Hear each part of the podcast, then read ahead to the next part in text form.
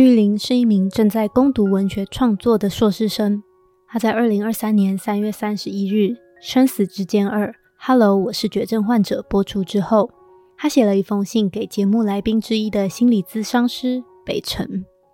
玉玲在信中提到，她是一名儿童血癌患者，在八岁那年，她被诊断为急性淋巴性白血病，经历了两年的化疗才结束。但是他仍然被分类在高危险群，要持续的追踪检查。这场疾病在玉玲的成长过程，也深深的影响着他的精神状况。他一直难以面对过去的离癌经验，直到他看到了这集节目的播出，他看到了同为癌症幸存者的采妮、北辰，以及正在跟癌症奋斗的白白，还有那些经历精神疾病、亲友离癌等等的现场公民们。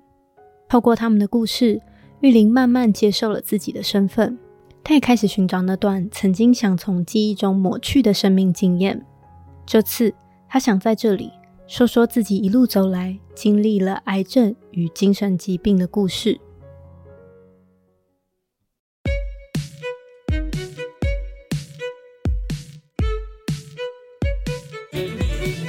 大家好，欢迎收听公视主题之夜秀说不完的故事，我是企划唐蜜。距离节目录影已经超过半年了，我们希望透过这一集，除了有作为观众的玉玲分享自己的感想还有故事，也再次邀请了叶北辰心理师一起来交流。在当时作为来宾的他，以及当时作为企划的我，在录影之后，我们的生命有受到哪些的启发？那我们要如何去理解癌症病友的生命故事呢？那我们就来欢迎叶北辰心理师跟玉玲。那北辰可以先自我介绍一下吗？因为想说，虽然应该有不少观众是看过我们那一集来收听我们这一集 podcast 的，但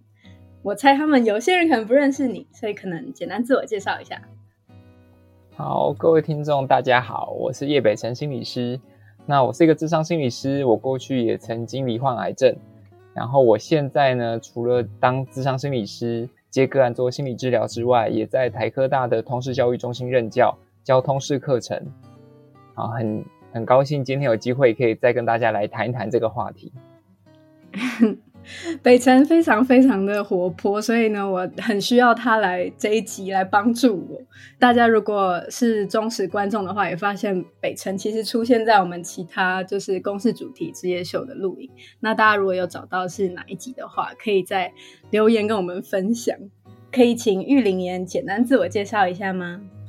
嗯，大家好，我是张玉玲。那我目前就读于北艺大的呃文学创作研究所，那我的毕业母题会跟忧郁症还有癌症相关。然后目前的话会是兼职当家教跟补习班老师，那主要还是以今年先毕业为主，偶尔会写写一些企划案或补助案来做呃斜杠的文字工作者这样。我听起来很适合来我们节目当企划。我据说他们也在征求寻找企划，如果你有兴趣的话，我再跟你说。好，嗯，我顺便问一下 北辰，你会觉得我们录影当下有没有什么东西，就是可以，嗯、例如说，嗯，可以再讲的更细的啊，或者说有没有你觉得，哎、欸，其实好像有一点，这样观众收看会不会有点误会什么的？嗯，我倒觉得还好，就是有有的时候很真实的一些状况，比如说，我记得那时候，呃，白白讲一讲。就是自己掉眼泪啊，或者是提到说他很希望能够获得捐赠者，好、嗯、等等这种，我觉得甚至是我们当下讨论到一些，比如说呃，到底这是一个呃有点像是行哎行销消费对消费 yes yes，到底是一个消费还是是一个呃认真的推广？那我觉得这个其实就是需要呈现这样子的呃冲突。让大家来思考这些东西，嗯，那同时也很也很就是在节目里面就是呼吁大家，就是说，其实你你自己用什么样的角度看，你就会获得什么样的感官或者是结果。所以也鼓励大家，就是透过这样的方式来更看待这些，不管是这个主题还是公司主题职业秀的其他主题，这些主题都不是很单纯的说是非黑白，然后你就选边站就好了。它其实中间需要。很多细腻的这种，呃来回的这种讨论，然后你就终于体会到说，这其实是一个艰难的议题，这样子。嗯，我自己会问这个问题，是因为我录影前，因为其实我本身没有相关的就是这种生命经验，所以我也会很担心说自己会不会有点错误的理解，然后我也很担心节目播出会不会也是错误的理解。例如说，我其实我也没有想，我没有特别想要放白白，就是哭得很伤心那段，可是呢又是非常重要的。某一个情绪，或者是呈现这个状态下他的感受，所以我就是，我就觉得说像，就像北辰讲的，我们就是每一个企划做不同的嗯、节目内容的时候，每次都会有一个挣扎，就是我们既想要让大家了解这个议题，可是又担心说，像你们的生命经验会不会被我们拿来就是消费，只是为了来让别人观看，所以北辰其实事后在。呃，首播跟重播的时候都有分享给我很多别人的回馈，以及一些自己的回馈。其实对我来说超重要的，就是我觉得不是只是大家看到录完一集而已。我觉得事后的联络或者是沟通以及交流心得，我觉得对我来说是非常重要的。所以我还是非常谢谢北辰。好，那我现在来问一下玉玲，因为玉玲你是看这集重播吗？对，其实我之前就有在看公司主题之夜了，啊，竟然非常年轻的观众，好开心。那那你那可以顺便来市场调查一下，你是怎么知道这个节目吗？你是本来就关心这种比较严肃的议题吗？他原本就会看公司，然后我记得最开始的时候，我看的是忧郁症患者跟绝症患者的那个相处过程的纪录片。对，然后就是印象比较深刻的是，有一组他没有他的忧郁症患者没有因为遇到绝症患者而取消他想自杀的念头。嗯，因为我前面的其实那个呃介绍开场介绍的时候有提到说，玉玲其实在看完三月底的这场重播之后，有写一封信给北辰嘛。嗯，那是什么样的感受是有触发你想要？写信，或者是说想要说自己的故事，因为我在成长过程中没有讲过这件事情，然后直到节目播出之后，我才知道原来是可以讲这件事情的。然后我想讲这件事情，因为我觉得我的生命走到了一个关卡，然后那个核心点就是我小时候生过癌症，那我一直过不了这一关，可是也没有人发现。然后我才知道，说原来讲出来，我大方去坦诚这件事情，我不会比较好过一点。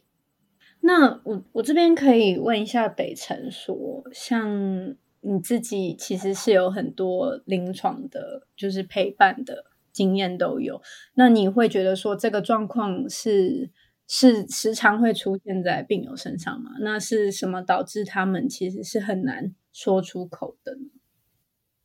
其实我觉得这个还算常见诶。那每个人不想讲的理由非常的多元化，我觉得这个个别差异很大。例如说，有的病友是觉得说，我不想要别人可怜我，所以我不想跟别人讲。那有的是觉得说，好像得这个病好像很很羞愧，好像好像是我哪里不好，所以不敢跟别人讲。甚至有些时候也跟呃。有点像是文化或次文化有关，例如说，我以前在医院，有的病友有跟我提过，他说他们住在乡下，乡下的人就会觉得说，你生这个病就是因为你一定是做了什么坏事，不然就是你上辈子怎样怎样，所以所以大家会对生得癌症的人指指点点，所以他就不敢不敢出门，他说他都要晚上才出门，就是 因为乡乡下睡得比较早。所以他在等邻居都睡觉了，嗯，或者是大家都至少不会出门了，他才敢出门。那有的人则是怕说，呃，觉得自己不能示弱。哦，我我好像讲出我生病，好像就是被人家抓到我的好像弱点还是什么，觉得说了自己得癌症好像要讨拍还是怎样，所以他就不讲。所以我觉得每个人不讲的理由真的非常多元，甚至有些时候有些病友，我有一种感觉。哦，当然，呃，我我觉得这样讲不知道大家能不能理解，就是有一种感觉是，他自己都不想面对自己生病。所以，如果我身边的人都知道我生病的话，生病这件事情就好像真真实实的发生在我身上了。所以我宁愿不要太多人跟我提这件事情，然后我自己知道就好了，说不定之后还能遗忘它。所以我觉得真的这个个别差异很大，但是的确会许多病友就是不太想要让别人知道，对啊，嗯，那嗯，你觉得？我觉得包含玉玲也可以回答这个问题，就是你们觉得不分享对于嗯病友的心理状态会有怎么样的影响？例如说生活上，或者是在交友上，或者是任何的方面上，你们觉得就是不把这件事情说出口会有怎么样的影响？可以请玉玲先就个人经验跟我分享就好。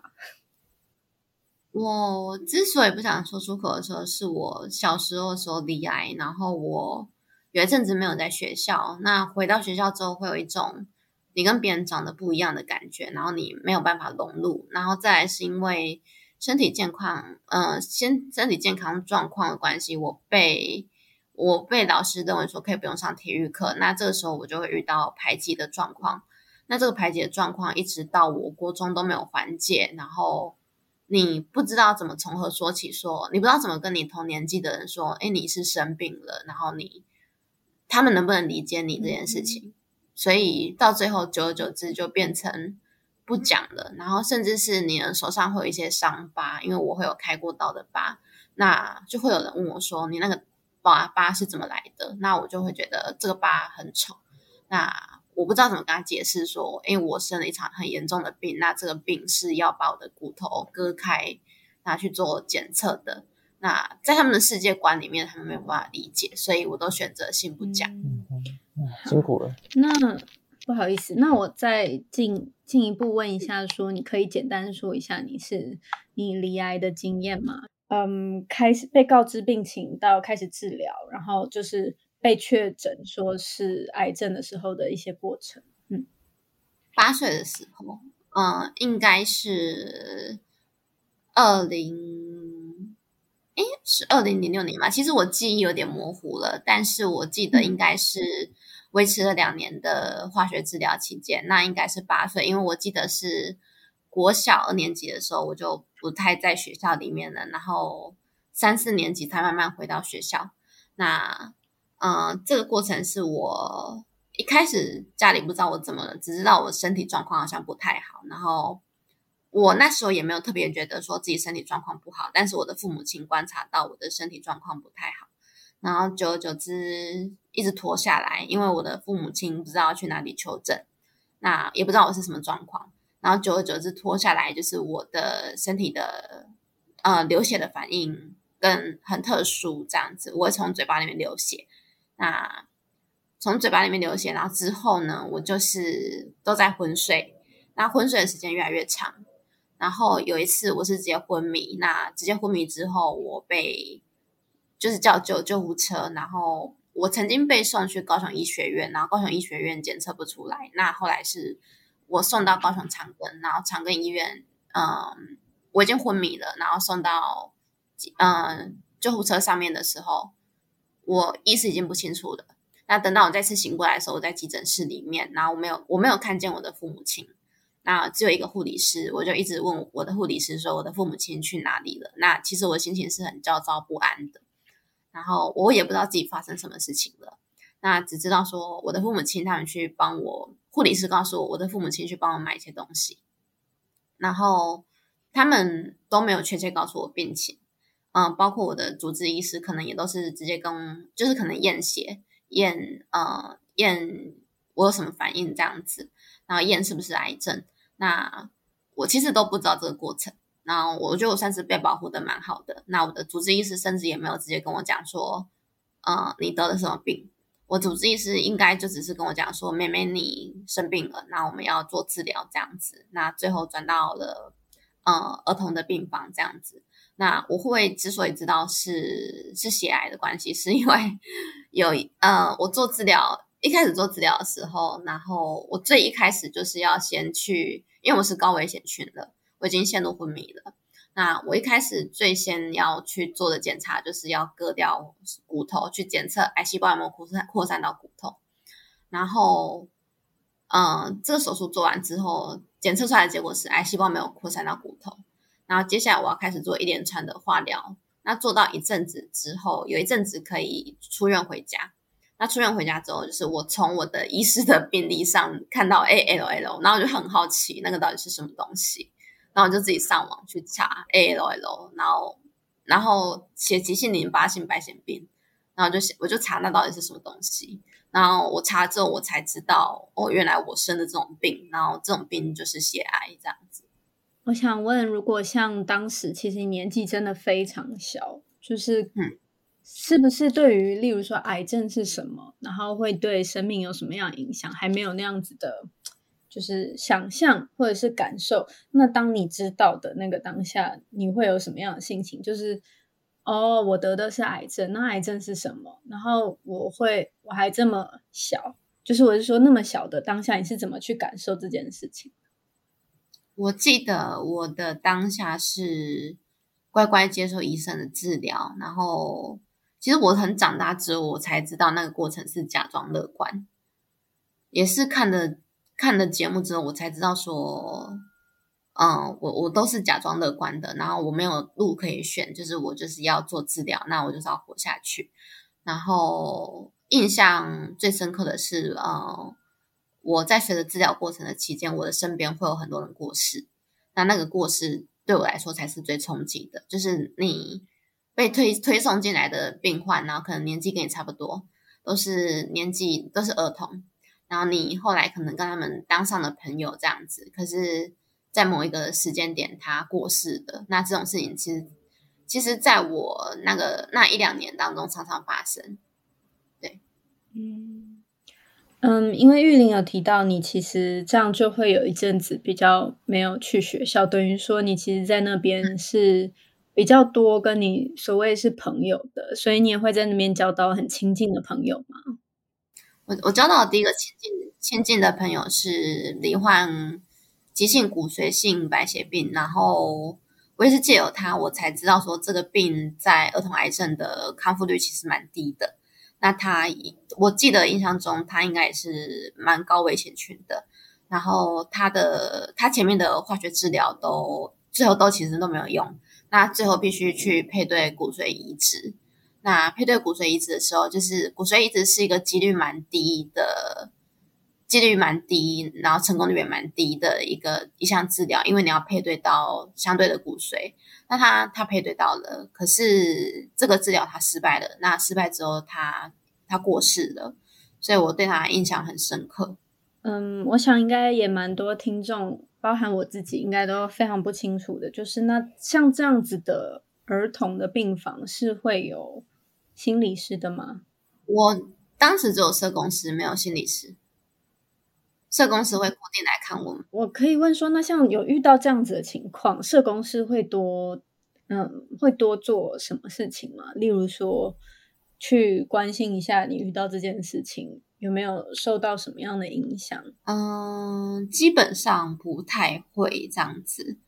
对，印象中是没有这件事情。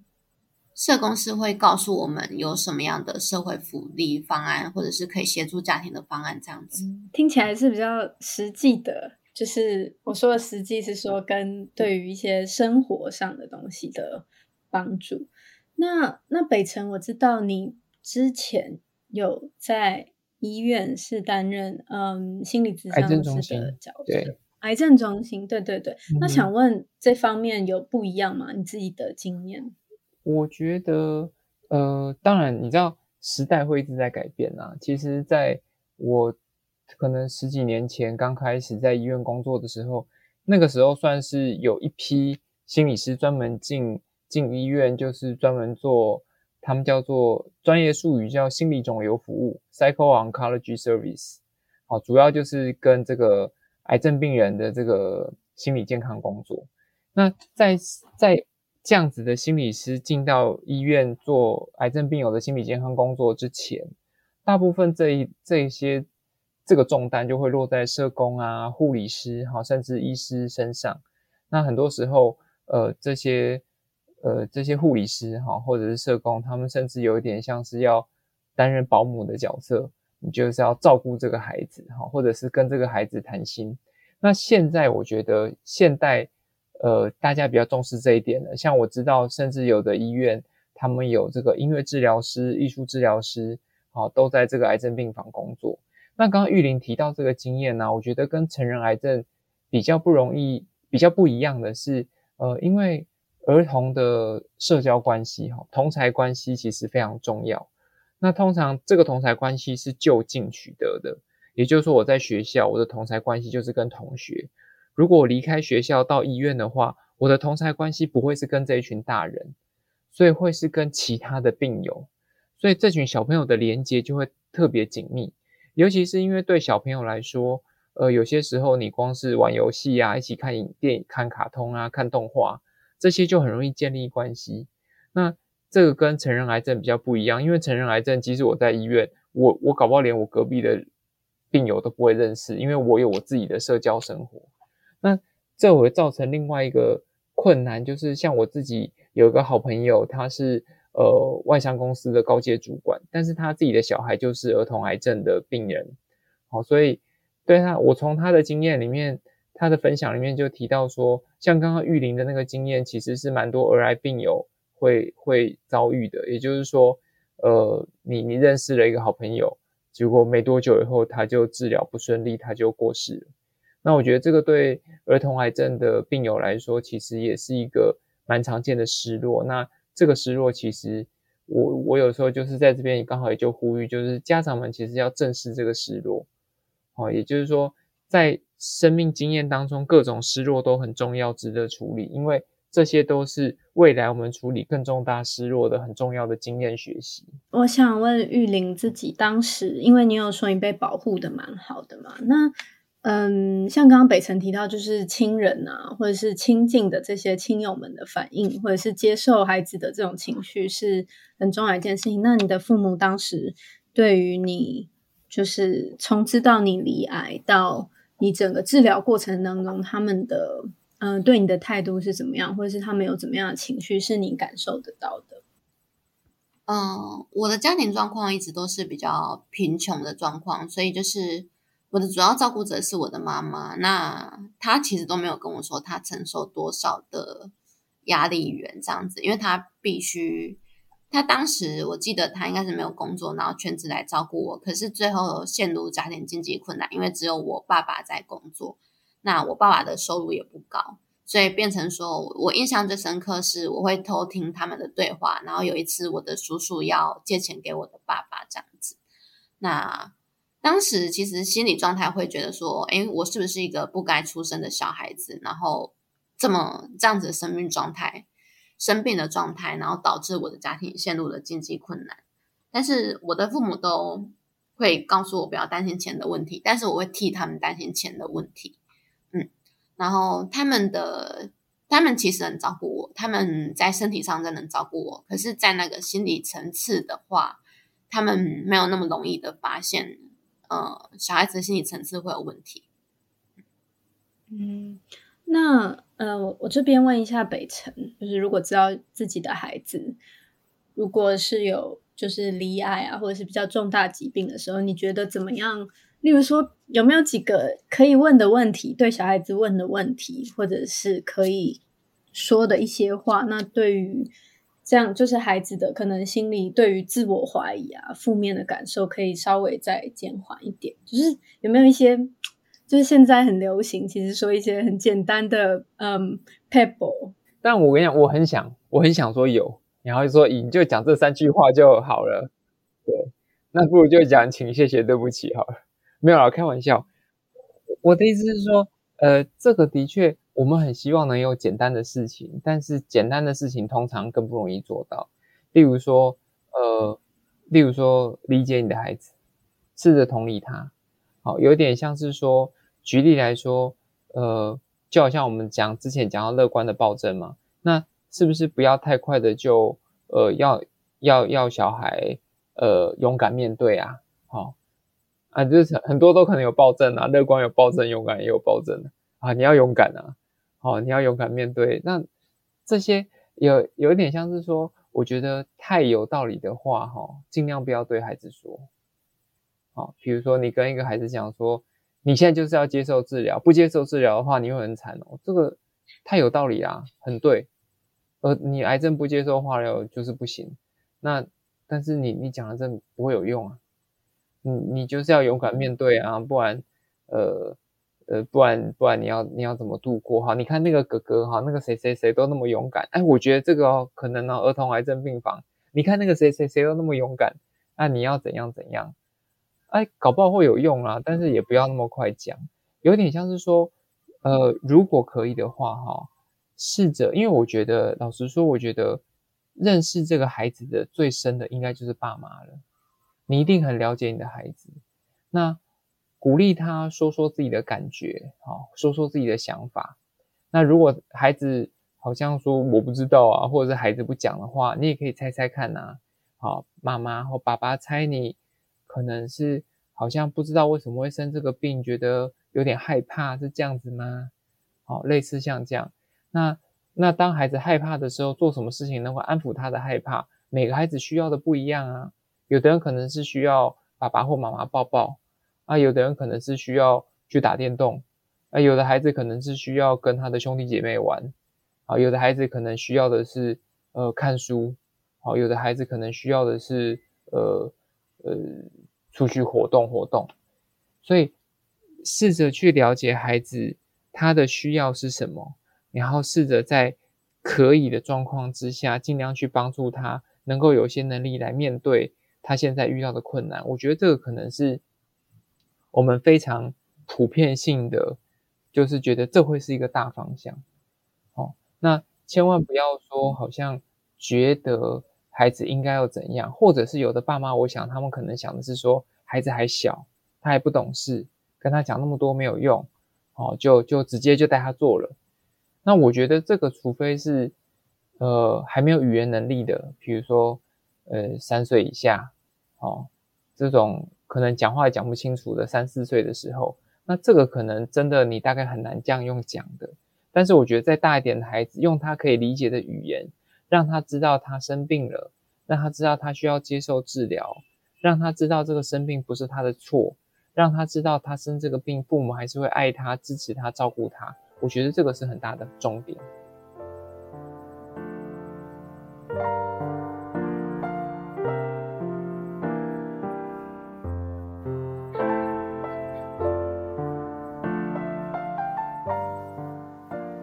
我想问玉玲，就是你刚刚有提到你的这样子的心理，你应该没有跟父母提过，那你有跟任何人说过？当下有跟任何人分享过这样子的感受吗？就是你对自己的怀疑或者是负面的感觉？完全没有诶，完全没有，我隐瞒了非常多年。嗯，可是像你在儿童病房的时候会交朋友，那是不是你们会更容易可以交流一些你们共同的感受跟经验？会有这种这样子吗？还是其实你们多数时候的相处其实就是一起玩耍，然后一起呃看看电视，然后就是一起一起看接受治疗，然后聊天这样？对，我觉得我们儿童之间有一个很奇异的默契是。呃，我们是一起玩耍，然后一起聊病情，然后我们其实不太会去聊自己的疗程进行到哪里，因为我们好像隐隐约约，我觉得这些孩子是很聪明的，我们好像隐隐约约都觉得说，我们可能我们不知道什么时候会失败，然后我们不知道什么时候会死，但是我们我们不会主动提起死这件事情，对，然后大家看起来都很欢乐。可是我们都会知道谁谁谁要去做治疗的，那接下来几天见不到他这样子。那你自己会，例如说会观察在不同病床的朋友们，他跟他的家人怎么相处，或者是医生，或者说假设有病情告知到说现在的情况并不乐观的时候，你会你会有观察到这件事情吗？会，嗯嗯，会有遇到蛮多的，就例如说。原本是，例如说，我可能遇过像是脑癌的患者，那她原本是一个长相清秀的小女生，可是她因为脑癌的关系，然后必须做化学治疗，然后最后最后死掉这样子。那我也有在，像我那时候会在医院里，身体好的话会走来走去，多运动一下。那那时候对我们最大的空间可能就是护理站，那我们就会去看护理师在做一些什么这样子。那他们通常都是很忙碌的，那我们也会从那些状况，我自己的观察是，像我。知道红斑性囊疮这个病的时候是，呃，我遇到了一位家属，然后护理师告诉他说，你的孩子得了这种病，嗯，对，然后很多的病我都是在医院里面学习到的，嗯，然后都会自己去上网看这个病的康复率有多高，然后会不会是很难治疗的症状。我自己。在就是听你们的故事的时候，会觉得说那个无力感是我很难、很很难去，我觉得一般人都非常难去感受的，更何况你是在这么小的时候去感受，或者是要去处理这个无力感，我觉得是非常非常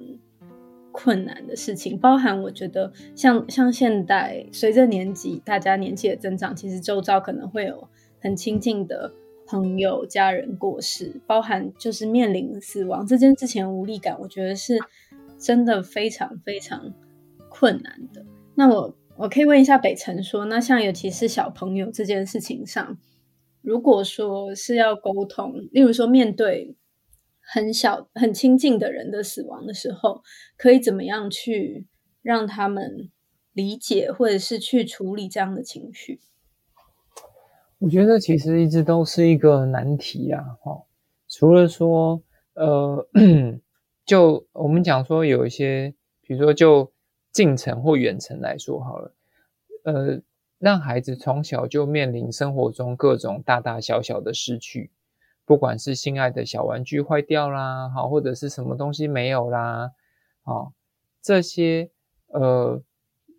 都是很好的经验去面临失落。那真的遇到了，我觉得有些时候要看孩子的年龄，因为不同年龄的孩子，他们对于死亡的理解其实，呃，有有很大的差异。好，比如说在在小一点的小朋友，他可能觉得死亡是一个可以恢复的状态啦，好，或者是觉得说，呃，死亡是别人发生在别人身上的，不会发生在我的生命中。好，到一直后来可能会过度的概括化，觉得说。好像那他会死，我也会死，那那我就好担心哦，那怎么办？那有些时候我觉得比较好的方式是，呃，明白的让孩子知道。同时呢，有些时候是这样子，像呃唐蜜问的状况哈，很多时候当我们跟孩子讲说，呃，亲近的人过世了，不管是呃我们也认识的其他的隔壁床生病的小朋友啦，好，或者是生命中当中的重要的家人。我觉得这些大人本身一定也对这个失落很有感触，可能会很难过，想要掉眼泪。那很多时候，很多家长会跟我说：“我当然不能在孩子面前表现出难过的样子啊，不然就让孩子更难过。”那我反而觉得说，你你这是在示范说，所以难过这件事情是不可以的，好，是不应该的。所以我会鼓励这些大人，你你就适度的展现出自己的难过。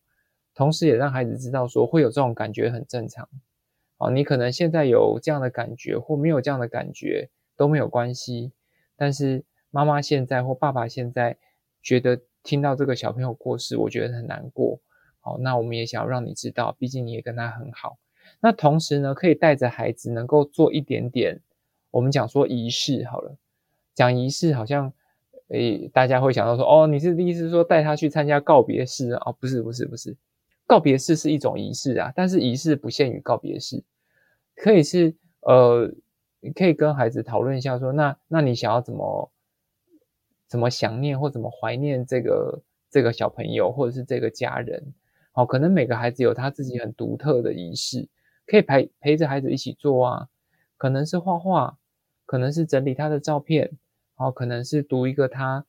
对方也喜欢的故事，啊、或者是。甚至搞不好是去看对方很喜欢的一部动画，不一定，我不知道。但是让让孩子知道这件这个失落哈，这个某某人过世了，然后试着去让孩子能够表达对于这个人过世孩子的情绪感受想法是什么，然后做一个你们可以一起做的事情，来来呃面对这个这个失落，哦，就是这个仪式的部分。那我觉得这个是可以可以考虑的大方向。嗯，我觉得北辰这这几次的那个建议跟回答，感觉都比较像是不要只是把小朋友当成非什么都不知道，或者是他们。处理自己的情绪是可以被，就是例如说比较严厉的态度或某一些事情就可以斩断的，包含像刚刚玉玲也讲到，其实他们都知道，就是谁谁死掉了，那谁发生什么事情，他们都感受得到，以及会有那么样细微的情绪，所以其实不应该把孩子视为一个就是不成熟也不理解任何事情的个体，而是一个可以。你要花时间去了解他，然后去跟他沟通，去真的聆听他的需求，并且一起想怎么去面对的，就是这可能是比较好的方式。如果有听众有兴趣的话，可以试试看。那，嗯、刚刚讲到父母嘛，我也想知道说，玉玲，你刚刚前面有简单提到说你在学校，就是你。你不想要面对生病这件事情，有一部分是跟就是在学校里面的那种呃人际关系是有一点关联的。那你可以分享这个经验吗？就是你在罹癌之后，你有让学校的老师同学知道吗？那他们的反应是什么？嗯，我的母亲会让老师知道，然后会跟老师说，就是我的孩子不能从事剧烈运动，但是我的同学。同才年纪可能都还小，所以都不知道。然后，所以，嗯，只要他们从事剧烈运动的时候，我都不能参与。那其实我是我很羡慕他们有一个健康的身体，可是他们反而会嫉妒我说，他们觉得我有特权。那这造成我跟他们之间的一些隔阂。嗯，在国中的时候遭遇到比较不好的事情，也就是校园霸凌，就直接非常直接的恶意的霸凌这样子。那。那一阵子，那三年之间，会随着升上高中，在高一一开始的时候，心理状态是觉得自己被霸凌三年，是不是不值得交朋友这样子？但幸运的是，高中三年有交到还不错的朋友。可是，嗯，我自己也在做做过心理咨商，那我一直都没有跟心理咨商去谈我的癌症这个问题，因为到了我大概是到了近几年在吃。嗯，忧郁症的药物的时候，然后有几个比较熟悉或者是嗯知识量比较丰富的人是跟我说，因为我从小就要面对到死亡威胁，然后所以我的情绪反应跟我只要是作用在别人身上的小事情，但在作用我作用在我身上，我可能会大哭两个小时。那一开始我不知道自己怎么的，然后我也不太喜欢跟人接触。嗯，那到到了最近，我才知道说，原来这件事情是可以讲出来的。然后，这个好像就是我的核心命题，好像我必须要跟咨商师谈这个问题，那我的人生才可以好好的去处理我身上的这个伤口。那我我会想问北辰，如果像是，因为其实我自己回忆自己小的时候，也从来没有人教过我们，例如说要怎么面临死亡，面临这种。身旁的人拥有疾病，或者是要怎么去面对，才是比较好的方式。那你会觉得说，作为师长，可以怎么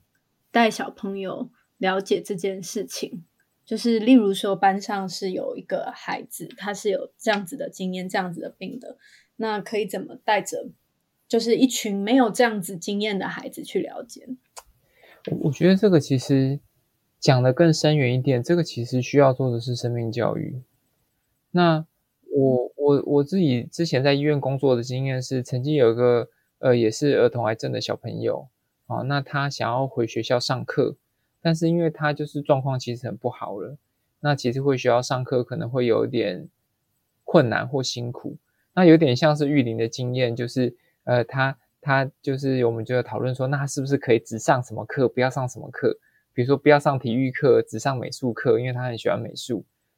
那我们也在讨论说，所以我们那时候还从医院的角度，我们就跟学校的老师联系，好，就是说希望可以有一个入班辅导。比如说，我们就是花一堂课的时间来说明一下，呃，什么是这个小朋友得的癌症，然后那这个得这个癌症可能会需要面临哪些状况，那同学们可以怎么去呃配合或者是帮忙？那有些时候是这样子，孩子们其实不知道，不知道就会有各种猜测，然后对于猜测，孩子们就会用自己的方式去实验，看看他们猜的对不对。所以这个时候有时候反而会造成一些伤害，或者是说啊，你就想嘛，大人都不能很成熟的面对别人生病了，搞不好他们也会问一些白目的问题，那更何况是小朋友。所以我们就要教小朋友说，那你可以怎么做？你能够做的是什么？那你不应该做什么？为什么？那有些时候，我觉得这个可能就会变成是说，这个不见得老师同意啊，也要学校同意哈，或者是说大家有这个观念，觉得这件事情是重要的，然后值得做，而且对孩子有帮助，不只是对生病的这个小朋友有帮助，其实对全班来说，这是一个很好的生命教育机会。那但但这个就会变成说。还还有待大家来推动或倡议啊，因为这个要做不是我们呃几个人觉得愿意就可以的。是，而且我也觉得并不是像就是一两次的，就是像刚刚北辰提到入班的，就是简单的介绍就可以真的做到的。就是就我就我回忆小的时候，嗯、如果只是有一群大人，然后因为班上某一个人所谓的特殊状况。然后这群人是有点来帮助他了解我们的时候，我反而我有时候反而会觉得是加剧那个隔阂的感觉。所以就像北辰说的，或许他应该是要被放入到一个长久的，然后固定时间的一个教育里面。嗯，我觉得是非常非常重要的事情。包含我觉得在除了在校园里面，我觉得就是包含这样，出了社会成年人其实都应该可以有。我觉得这。除非除非你是关系人，比如说像呃，举例来说，癌症希望基金会，啊，他们每年夏天就会募款来办这个给癌症家庭的亲子营，好，通常是比如说父母离癌，他就让这个呃整个家庭小朋友一起来。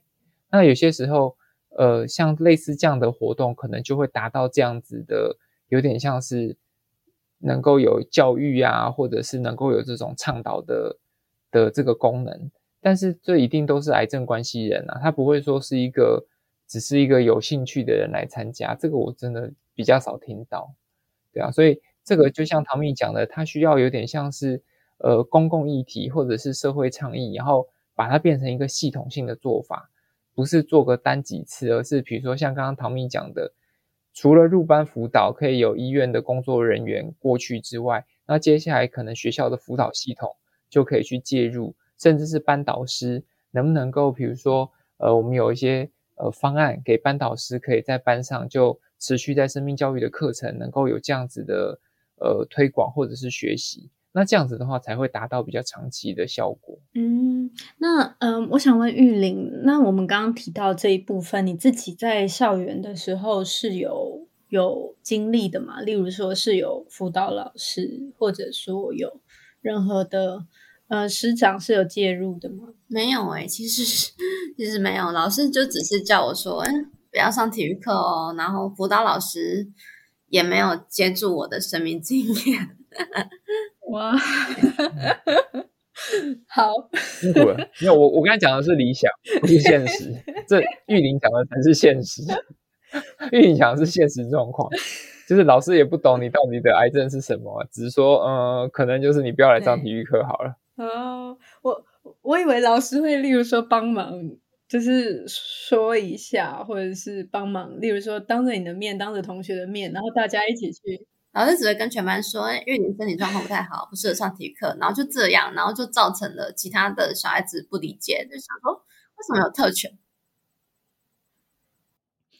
那嗯，刚刚玉玲有提到说你有咨商吗？那我想问是什么样的契机？因为在你看在学校或者是在家庭里面都不太知道，就是这种精神的心理的咨商这件事情上，那是什么样的契机让你接触到这件事情，然后决定要去开始咨商？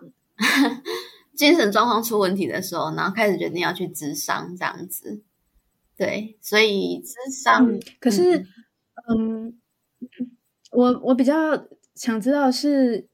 就是有点像病逝感这件事情，因为像我，我觉得当代的很多的人，可能是不只是有没有生，就是离癌经验或什么，可是要知道自己，就是你要定义自己精神出状况，然后并且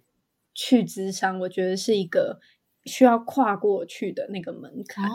但我想知道说，诶，那你是在什么样的什么样的门槛下，让你知道说，哦，我虽然知道自己有状况，但已经。这个情况已经让我会想要再去寻求更多的协助。大学的时候，其实，在国中的时候就有想，因为国中遭遇到校园霸凌的时候，就有想过要去咨商，但是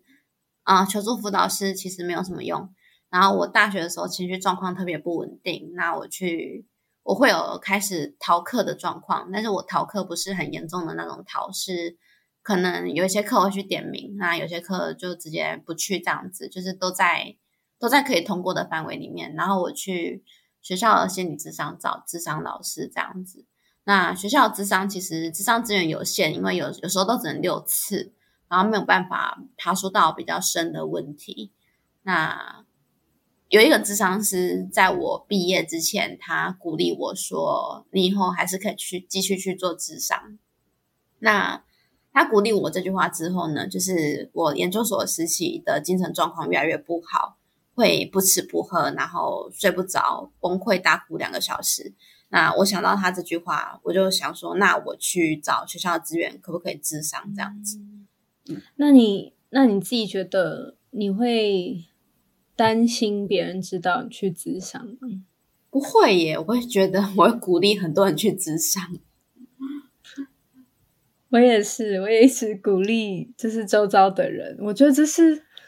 我不知道，就是我不知道这样譬喻对不对。如果不对的话，北辰或是玉林都可以纠正我。但我觉得有点像是一个呃清理心理的或者是精神上的垃圾的一件非常非常重要的事情，或者是至少梳理清楚、分类好，就是做好垃圾分类。对我来说，好像是这个过程。那好像就会比较清楚说，诶，当我感受到这件事情的时候，它是被放在哪一块？就是我觉得分类，我觉得智商对我来说是一个分学习分类的。就是蛮重要的事情，让我也会比较知道怎么去应对这样子的情绪，是这样子吗？我我没有，我刚才这样讲，就是说每个人对于想要找心理师谈话，哈，对于心理智商的他他想要或他的期待可能不一样。但是我刚才想要分享的比较像是说，呃，我我自己觉得，呃，就是我我没有觉得出了什么状况就一定要找心理智商。像刚刚唐毅，我在想，你想要问玉玲的，应该是说你怎么发现自己需要寻求协助了？嗯，哦，那有有点像是说，其实我们每个人长到那么大，其实我们一定有，我们其实有非常多生命经验的，我们有遇遭遇困难的能力。我们从我们可能，比如说，每个人都有一套自己应应的方式啊，比如说，有的人就是呃，会去就去运动啊，有的人去大吃大喝啊，有的人找朋友聊一聊，有的人就祷告，有的人去。拜拜，然后，有的人去算命，每个人有一套自己应应的方式。那如果说过去应应生命中困难的方式，在现在这个困难都不再有效的时候，我觉得这个时候寻求心理咨商，或许你就尝试一个新的方式看看，说不定反而对你有效。它可以是一个选项。那同样的，当你把它当成一个选项之后，我觉得就可以减少污名化了。也也谢谢刚刚两位。就是鼓励大家说，哎，我会想要跟别人讲说，去寻求心理智商。我觉得这个是很好的，因为很多时候有些人需要协助，但是他不敢协求助的原因，是因为觉得好像很丢脸，啊，或者说觉得这个就是心理有问题才要去找心理师啊。那其实不是这样。嗯，我也有长辈跟我说过，因为我我是说我当然不是专业，但我可以感受到他是有。就是情绪上的困扰的，所以我就会建议说，也可以试试看。就我自己个人经验，我觉得这是可以试试看。就像北辰的意思，就是他好像试过很多了，然后周遭人也陪着他试过很多了，可是好像都没有很很有效的，就是让情况变得更好。那我建议他的时候，他就问回问我，可是我也会觉得说，哦，好像我有点不知道该怎么接话。他就说，那你不觉得他们都是在？都是在骗人嘛，他们就只是坐在那边说说话，然后你还跟一个你根本就不认识的人说你心里的话，然后他们只要说几句话就可以收你的钱，你不觉得这整个就是一场骗术吗？然后大家就会觉得说，天哪，这整句话我已经不知道怎么从头就是吐槽起，所以我就是我也很好奇，如果是就是玉玲你自己作为有接受过。咨商的人，你会有人会这样跟你说吗？或者是你遇到有人这样跟你说，你会怎么回？其实我会破解智商师的那个技巧，欸，哎，就是嗯、呃，以前读过一些，以前读过一些心理学书，然后知道什么一些很基础的技巧，然后我知道他在用什么技巧，对，然后我就会觉得，嗯，这个技巧对我好像没有什么用，欸，哎，然后我就会破解它，然后我可能会直接跟他说出来。等一下，你是怎么说？你会说，哎，等一下，之前这招。对我没效，这样 就是，例如说很简单的，就是最简、最基础、最简单的是同理这件事情。然后他可能会同理你的情绪，然后我就发现你只是在同理我的情绪，你根本就不了解我，然后我就会没有反应，然后我就看着他，然后我就可能会直接跟他说：“哦，你在同理是不是？” 然后对，我就直接戳破他。哦，但同理但不了解的意思是什么？你？他没有办法深入到我的心灵状态，然后他只是在用他的技巧去做一个回应，这样子。那像北辰呢？你自己觉得就是会不会遇到这样子质疑的声音？那你身为智商心理师，你要如何应对？就刚刚跟他讲说，嗯，你讲有道理啊，不是？嗯，我觉得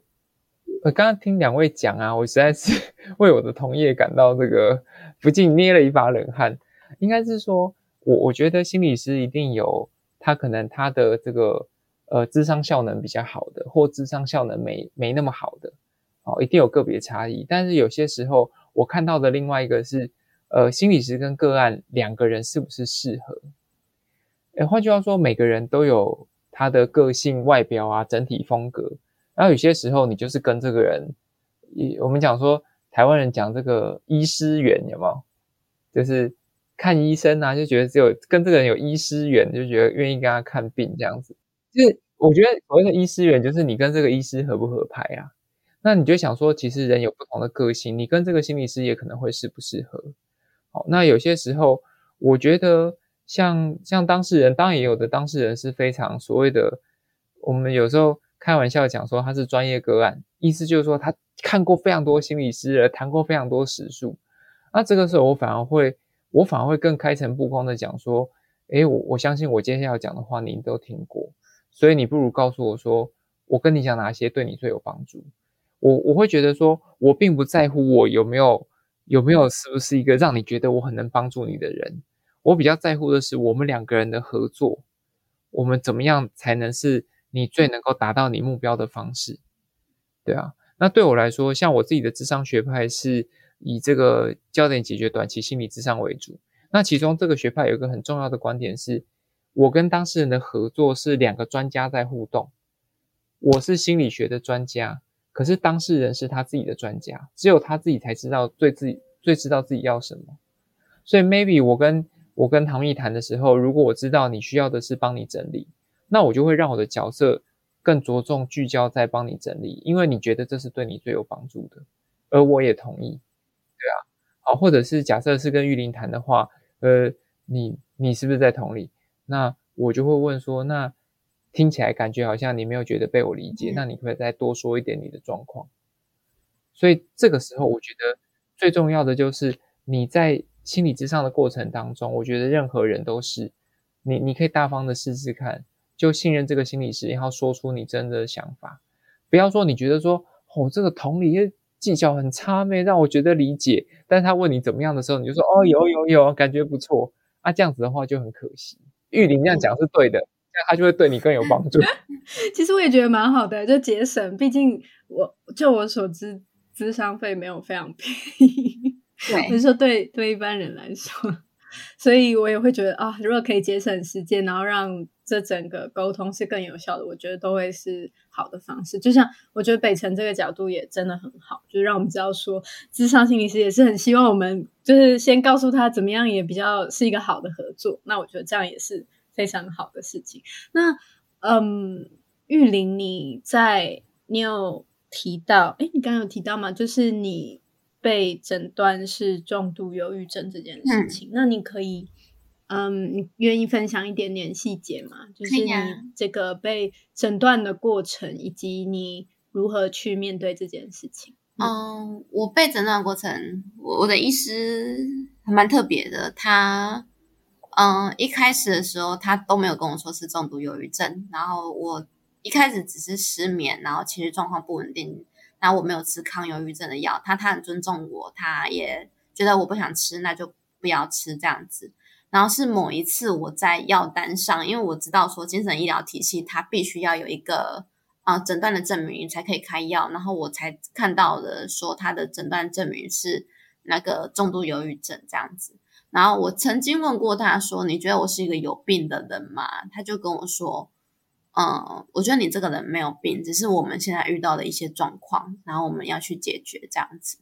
对，然后到了我见我认识他一年的时间，然后他他有时候会问我说要不要吃一些药，就是呃可以调节情绪的药，然后我都拒绝了。然后一年之后，我就跟他说好，那我要吃药。然后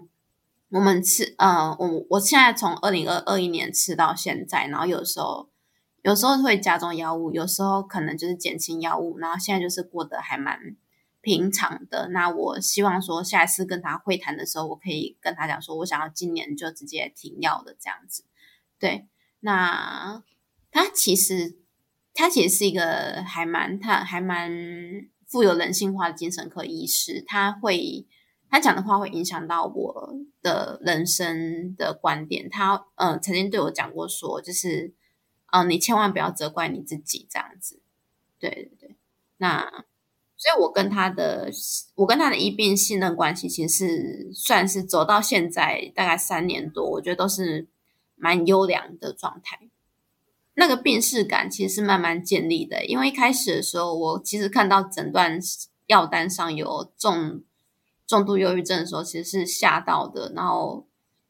然后，可是我就会想说，哦，那个是因为诊断，那个是体质上的诊断需要这样子，那才可以开药。然后，可是后来慢慢有病识感，是我去查一些资料，我就觉得，嗯，我真的好像跟一般有活力的人不一样。就例如说我不能下床啊，不能工作，那我要怎么样恢复到可以维持到比较正常，呃，比较好的生活机能的状态？那，呃，所以我就开始。开始接受治疗这样子，嗯，我我先问一下北辰，因为我我自己其实理解这件事情有有一件有一个过程，就是那个精神科跟咨商，我是直到我是周遭的人有在做咨商，就是当咨商师，我才知道这两者是。不一样的，然后所谓功能也不太一样，嗯、是吗？可以简单说明一下吗？嗯嗯嗯、我怕刚刚玉玲说这段，可能有些人好像有点不知道我们怎么从智商聊到精神科医生。哦，嗯，其实呃，就台湾啦，哈，台湾的现况比较像是说，我们有精神科医师，然后有临床心理师跟智商心理师。那这个是大家可能比较容易搞混的，嗯、都说啊，心理医师这样子哈。精神科医师他是读医科嘛，他是医生，他有医生的执照，然后再取得这个他自己的这个精神专科，好，所以他就做精神科医师。那基本上精神科医师比较多的是做呃评估、诊断或者是这个开药。那精神科医师除非他受过其他的训练，否则精神科医师的训练里面其实没有心理治疗，但是很。很多的精神科医师，他们是非常认真的，他们自己有去学，或是在他们的职业过程当中，他们有自己自己再去多在这个这个方向去做更多的学习跟训练。好，但是如果没有的话，通常而且就医疗的现况来说，医生他花一个小时跟你做心理治疗赚的钱，绝对绝对不划算。他他看门诊开药，然后看好多个病人。所以，对于精神科医师来说，他们有一个困难是，他们一直很想要跟病人多讲一下话，可是他挂号就是挂了二三十个人，他不可能像心理师一样，每个人可以谈个半个小时、一个小时的。好，那讲到心理师啊，我一定要这样区分，因为有有的人很不高兴，就说混为一谈。哦，那心理师法有有管两种心理师，一种叫临床心理师，一种叫智商心理师。那临床心理跟临床跟智商心理师的差别，比较像是在法法的规范下，可能他们职业的范围不同。临床心理师职业的规范比较多。那毕竟这整体的脉络是临床心理师是从医疗出来的，那咨商心理师他更多的是聚焦在这个呃人文社会的关怀。可是可是就像我的经验嘛，那我是咨商心理师，但是我也曾经在医院工作过，但我不是在精神科。那在医院可能也有一些精神科或自杀防治中心会有呃智商心理师。好，那过去可能在医院的心理师大部分都是临床心理师。可是像现在也有很多，比如说呃社区这个心理治疗所，或者是在学校的学生辅导中心也有临床心理师。那这个过去大部分都是智商心理师工作的范围，所以我觉得这代表的一件事情是说，这个心理健康领域越来越被重视，所以呃临床或智商心理师已经不再被他们的角色捆绑在某一个工作范围了，而是能够。呃，普及的去触及所有的社会大众，然后帮助大家的心理健康，对啊。那心理师跟医生、精神科医师最不一样的地方，就是不管是临床心理师或智商心理师，我们都不会开药，因为那不是我们的专长嘛。嗯、我们的训练里面没有这个东西，我们主要是用心理学方法帮助人们做改变。嗯，那会有有地方是这两者的角色都有会一起做的吗？就是例如说有一个诊间是有。智商心理师跟精神科医生，还是说一一个某一个诊所里面会分这两个，哦、然后你可以一起合作这样？哦，当然啦，这一定是合作的角色，因为呃，比如说以以忧郁症来说好了，忧郁症目前最公认有效的治疗方式就是药物搭配心理治疗。那我们之前讲了，不管你是在诊所或者是在医院，大概在目前的医疗制度之下。医生很难花时间去帮你做心理治疗，哦，那而且他他还要受过自己去另外额外的受过训练，那通常就会是医生开药协助当事人能够呃至少先调整一下他的身心状态，那接下来就会需要是比如说转借给心理师，搭配这个医生的药物来进行这个心理治疗，那这个时候效果反而会是比较好的。所以其实不管是在医院的精神科，或者是在一般的身心科诊所，都有这样的合作模式。嗯，那玉玲，你刚刚提到主要是你的精神科医师为主，那你你是呃，但你也是两者并行是吗？对，我两者并行，我有做智商，然后也有做精神科治疗。嗯哦，但是你你刚刚主要在介绍的是，你觉得你跟你的精神科医师的那个医病关系是非常的，嗯、就是互相信任的。可是，如果像像北辰所说的，如果时间这么短的情况下，你觉得要如何让你信任这个人？建立很长的时间内，嗯，对，我们花了三年的时间 来建立这个医病关系。对，我觉得，我觉得这的确是有可能，有的人可以很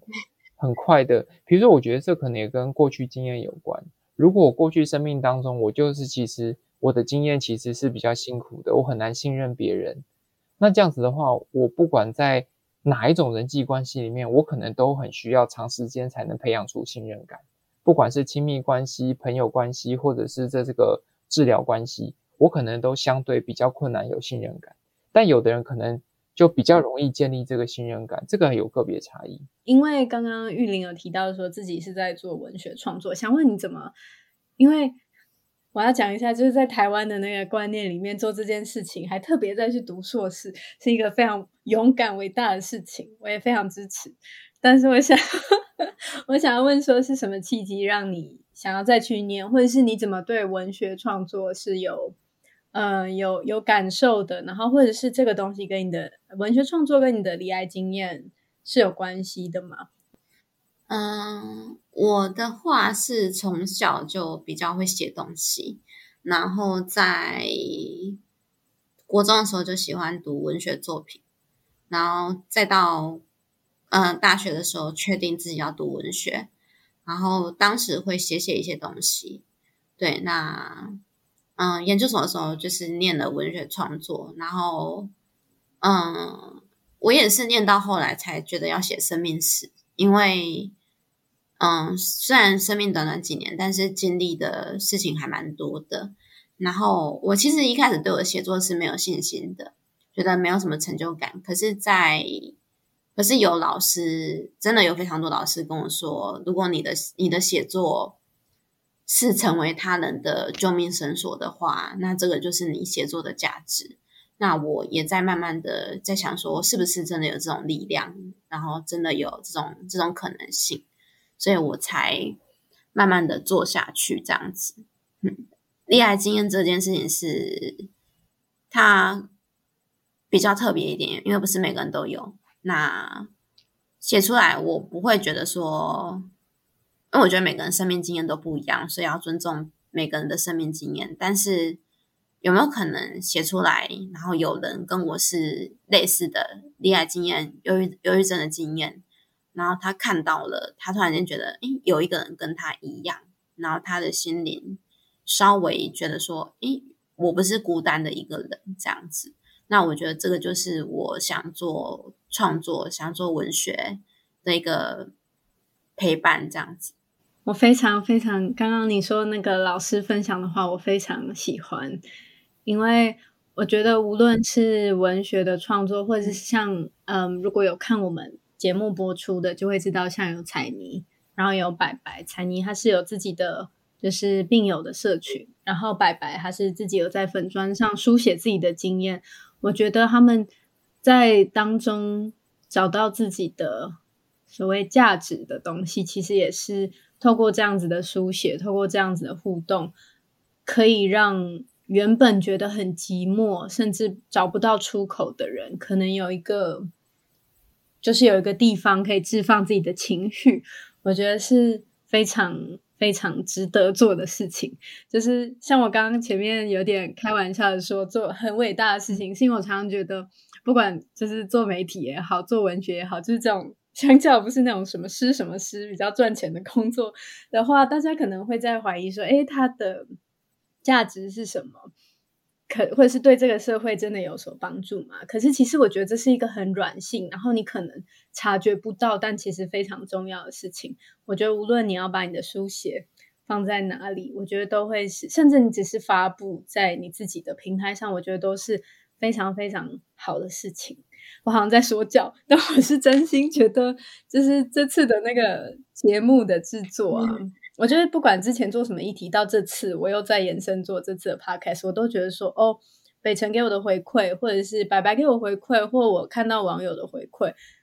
或者是像玉玲你来说，想要说自己的故事，对我来说都会觉得说，哦，我有时候也会怀疑自己做这件事情好还是不好，然后有没有意义？好像钱也没赚很多，然后大家的人生都很很稳定，或者是很很好了，而我却在这边做一个好像。不知道有没有很有帮助的事情，然后是不是我自己很英雄主义的相信自己在做很好的事情？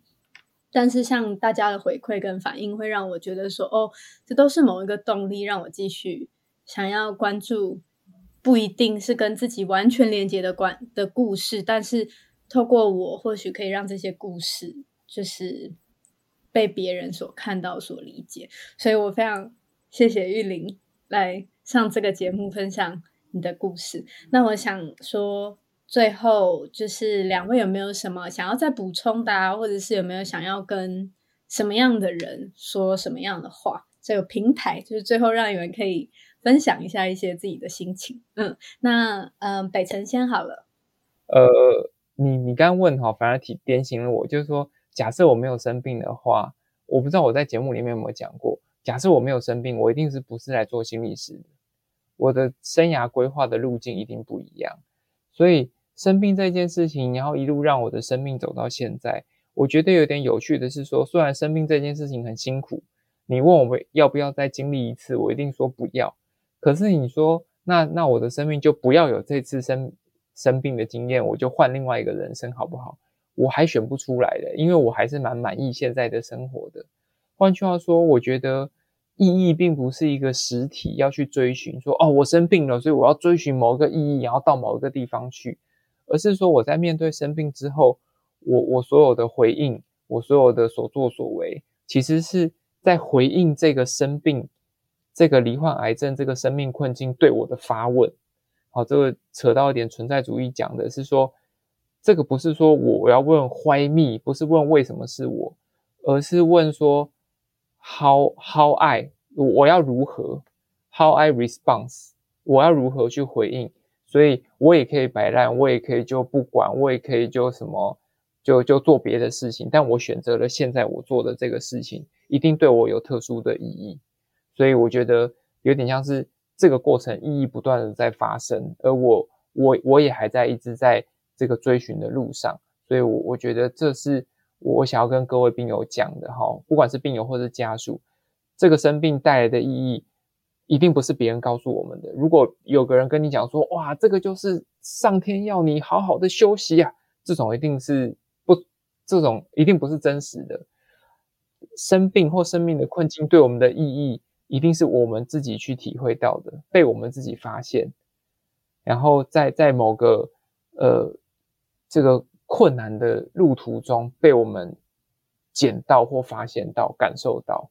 好，所以这个是我想要分享的。嗯，那那玉玲呢？我想刚刚顺着北辰的话，因为刚刚跟他说，就是如果人生再重来一次，他会不会选这样的人生？然后他就说不不想，对不对？可是其实。我的老师也曾经问过我一句话，他说：“如果我可以的话，你要跟别人交换人生吗？”然后我非常不假思索的跟他说：“我不要。”